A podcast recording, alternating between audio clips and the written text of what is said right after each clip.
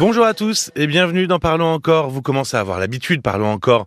C'est le podcast additionnel de l'émission Parlons-nous. Je suis Paul Delair et pour m'accompagner durant ces quelques minutes, Caroline Dublanche. Bonsoir Caroline. Bonsoir Paul. Ce jeudi, c'était la 13e édition de la journée nationale des aidants. Il y a plus de 11 millions d'aidants en France et donc forcément qui dit aidant dit aider. Donc en multipliant par deux, ça concerne au moins 22 millions de Français euh, aidants plus aidés, c'est-à-dire quasiment un quart de, un, tiers de la population, ce qui est énorme. Euh, on va, je voulais commencer avec une question euh, qui paraît peut-être un peu bête, mais euh, est-ce qu'il y a un profil type de l'aidant? Est-ce qu'on retrouve souvent le même type de personne alors, profil type, ce qu'on peut dire, c'est que 60% des aidants sont des femmes. Ah et des femmes actives.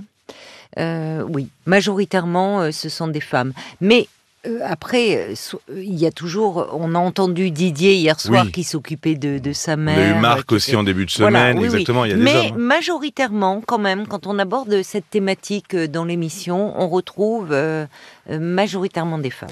Alors, ce soir, on a eu Patricia qui a appelé le 09 69 39 10 11 pour des personnes comme Patricia qui réfléchissent à l'idée euh, d'être aidant. Quelles euh, peuvent être les difficultés qu'on peut rencontrer en tant qu'aidant? Elles sont nombreuses. Alors, rappelons quand même qu'évidemment, euh, le fait de s'engager comme ça auprès d'un de ses proches, c'est avant tout une, belle preuve d'amour. Et ça témoigne de, de, de, la qualité du lien, de la force du lien, de la solidarité euh, familiale. Mais ce n'est pas sans risque, et c'est ce que j'essayais de dire à, à Patricia, euh, qui, qui, pensait à démissionner. Et ça a été relayé d'ailleurs par beaucoup d'auditeurs qui étaient. Beaucoup d'éditrices d'ailleurs. Et d'auditrices. C'était des auditrices ce soir. C'était des auditrices. Et qui euh, qui voulait l'alerter, elle-même étant aidante d'un proche Eh bien, parce que euh, on, retrouve, on parle de burn-out de l'aidant.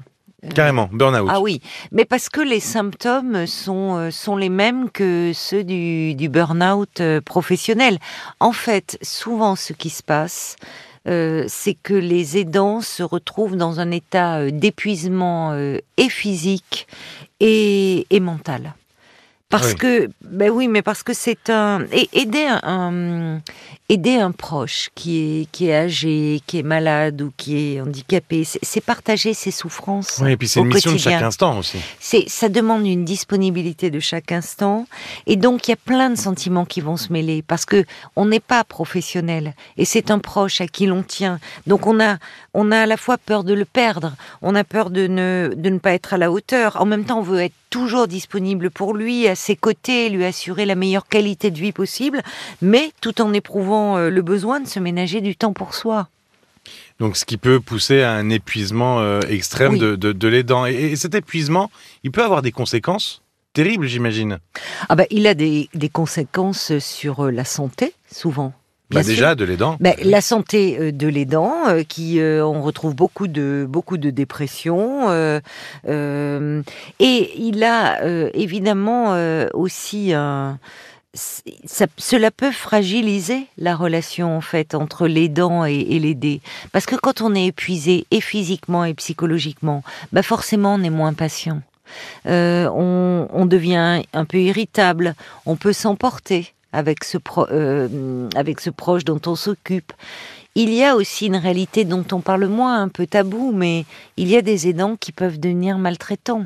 Oui. Mais oui, parce Carrément jusqu'à la maltraitance. Mais maltraitants, enfin, pas, pas de façon régulière, mais qui peuvent, parce qu'ils n'en peuvent plus, parce qu'ils sont au bout un du coup rouleau. De nerf, euh, un geste. Oui, ça peut être, euh, en fait, un peu bousculé avoir des gestes plus mécaniques, avoir parce, parce qu'ils sont épuisés, parce que souvent ils ne dorment pas bien quand ils sont là à temps plein.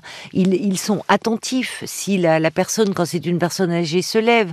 Ils ont peur qu'elle chute, donc ils sont dans un état de vigilance permanente. Donc malgré tout, l'amour et toute la meilleure volonté du monde, comment ne pas craquer dans une telle situation? Sans compter qu'il y a des répercussions financières aussi. Parce que quand je lisais, les, chiffres montrent 60% des femmes euh, sont, enfin, sont 60% des aidantes, pardon, sont des femmes et des femmes actives et qui souvent euh, bah, doivent être amenées à s'absenter en dehors euh, de, de leur congé et c'est au détriment d'une de leur évolution professionnelle euh, souvent.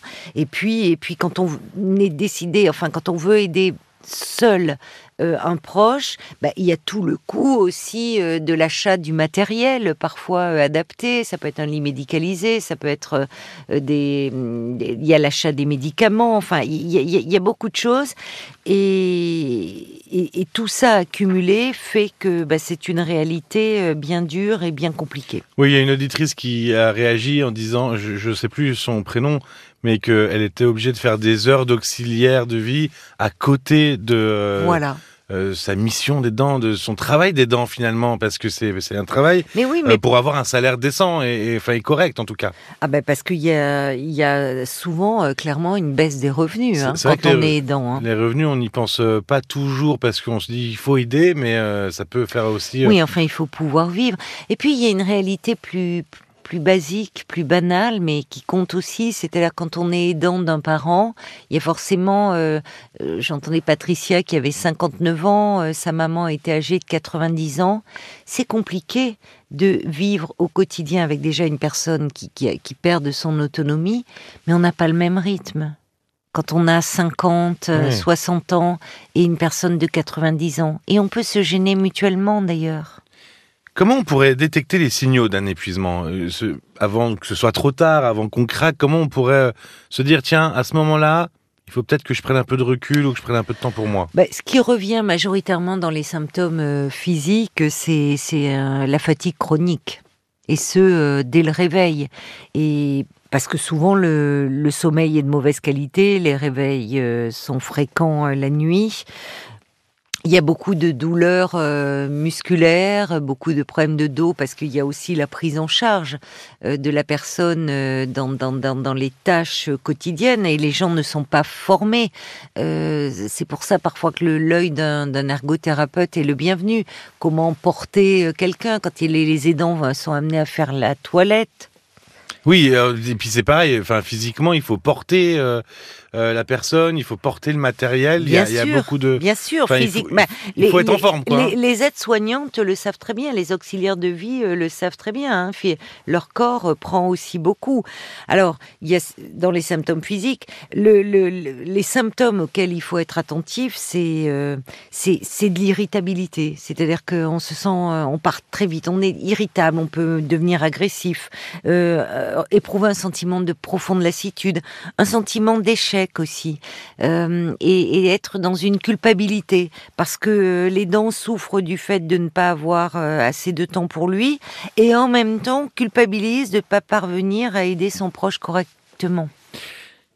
Alors, quel conseil t'aurais pour euh, pour justement pas en arriver à ce point-là d'épuisement Qu'est-ce qu'on pourrait qu'est-ce qu'on pourrait faire? Ne surtout pas attendre justement d'arriver à l'épuisement. Ce que font beaucoup, beaucoup d'aidants, parce que parce que parce que si ils, ont peur, ils culpabilisent, ils, ont le sentiment sinon d'abandonner euh, leurs parents ou leurs proches. Mais malgré toute la meilleure volonté du monde, il faut savoir se fixer des limites pour se préserver et oser demander de l'aide. Et il y a une mobilisation collective, tu le disais, 11 millions d'aidants. Eh en 2030, il y a une étude de l'INSEE qui dit euh, personne active sur quatre sera aidant. Donc euh, c'est vraiment un problème de, santé publique, des, les pouvoirs publics aussi prennent conscience du phénomène. Donc il y a beaucoup d'associations d'aide aux aidants et ces associations permettent de combattre l'isolement dont souffrent beaucoup d'aidants. Elles organisent des sorties, des activités, de façon à garder une vie sociale, de façon à s'entraider aussi mutuellement. Elles donnent aussi accès, euh, beaucoup d'associations, à des formations gratuites qui permettent aux aidants de mieux comprendre les pathologies, les attentes, les besoins de leurs proches. Les formations, c'est important parce que, bien en sûr. fait, on, pourrait se dire que tout avec la meilleure volonté et l'amour, on peut aider. Il y a quand même un savoir à avoir. Mais il y a quand même euh, euh, des gestes à connaître et, euh, Je pense qui peuvent justement pallier à, cet épuisement et, oui, et, être un peu un garde-fou à tout ça. Bien sûr, et, notamment quand on pense au lorsque la personne aidée est, atteinte de la maladie d'Alzheimer ou apparentée, c'est important de connaître aussi euh, la maladie, de comment faire face à une crise d'agressivité. Enfin, donc euh, ces formations, bah, il faut savoir que des associations proposent des formations gratuites. ça permet d'être moins décontenancé face à une situation. Oui. Il y a beaucoup d'aidants aussi qui ignorent les aides qui leur euh, sont dédiées, eh telles que le congé du proche aidant. Il y a aussi des aides financières. On a parlé de l'APA, il en existe d'autres. Et puis il y a plein de choses. Il y a le CLIC, il y a la MDPH, il y a le Conseil général, il y a, plein, il y a plein d'organismes, d'institutions euh, à aller voir pour avoir des aides. Bien sûr.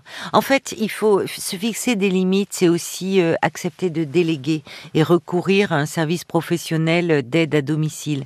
C'est souvent nécessaire et j'irais même salutaire parce que quand on est au bord de la rupture euh, physique et psychologique, on n'est plus capable d'assurer une aide de qualité.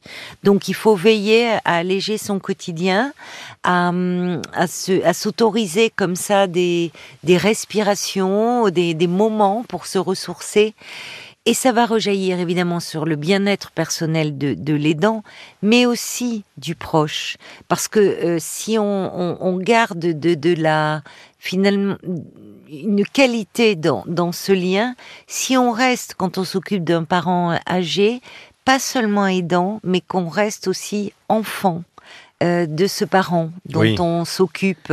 Euh, Qui n'est pas un problème de place finalement. Voilà, ça aussi euh, c'est important. Et le secteur de l'aide à domicile ne cesse de croître. Hein. Depuis quelques années, il y a beaucoup de services de qualité pour soulager euh, les aidants et leurs proches.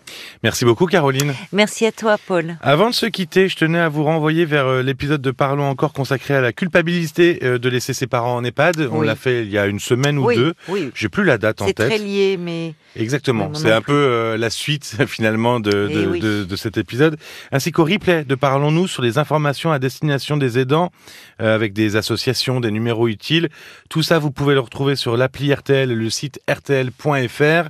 N'hésitez pas, et puis je mettrai aussi... Euh, toutes les références en description de ce Parlons encore. N'hésitez pas à laisser un commentaire au passage. Merci de votre écoute et à très vite. À très vite. Parlons encore, le podcast.